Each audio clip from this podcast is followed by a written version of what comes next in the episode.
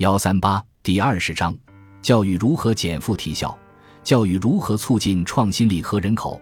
教育与人口和创新的关系体现在两方面：一方面，教育是提升人口能力的要素；另一方面，如果教育负担很重，会拉低生育意愿和未来的年轻人口规模，从而削弱创新力。因此，一个高质量和高效率的教育系统是解决人口和创新问题的关键。在创新力模型中，人口能力是否就等于教育呢？并不完全是。人口能力包括综合的创新能力，例如学习能力、专业知识、沟通能力等。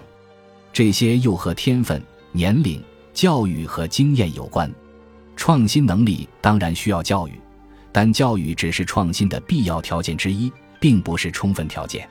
对一个国家而言，高质量的教育是创新强国的必要条件。然而，仅仅依靠普及教育并不一定能够提升创新力。在很多中等收入国家，如马来西亚、泰国和一些东欧国家，虽然高等教育的普及水平很高，但是创新力不高。对于个人而言也是如此。一个人要想成为成功的创新者、科学家或者艺术家，大学本科教育几乎是必须的，有些领域还需要硕士或者博士。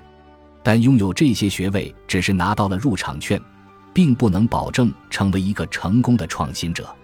在很多情况下，创新能力不仅需要天分，似乎还有运气的成分。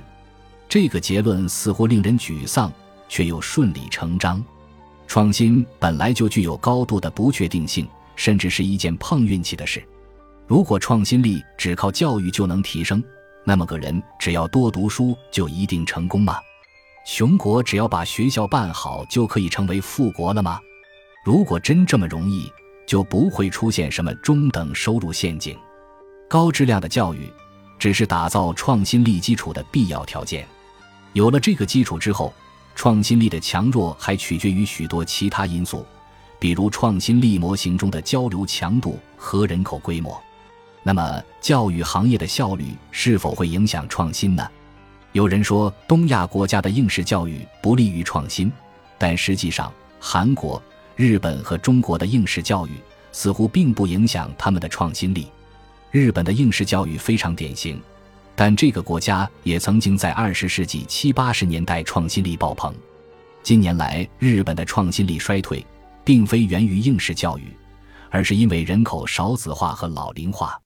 一个高度内卷和低效的教育体系，浪费了年轻一代的宝贵的青春，也压低了他们的生育意愿。其长远的效果就是减少了下一代的人口规模，从而影响了一个国家未来的创新力。反之，一个高效的教育系统能够减轻父母的负担，使得父母更愿意多生孩子。还有，一个高效的教育系统也能让年轻人不至于太晚才能工作和组建家庭。这两点会在后面详细论述。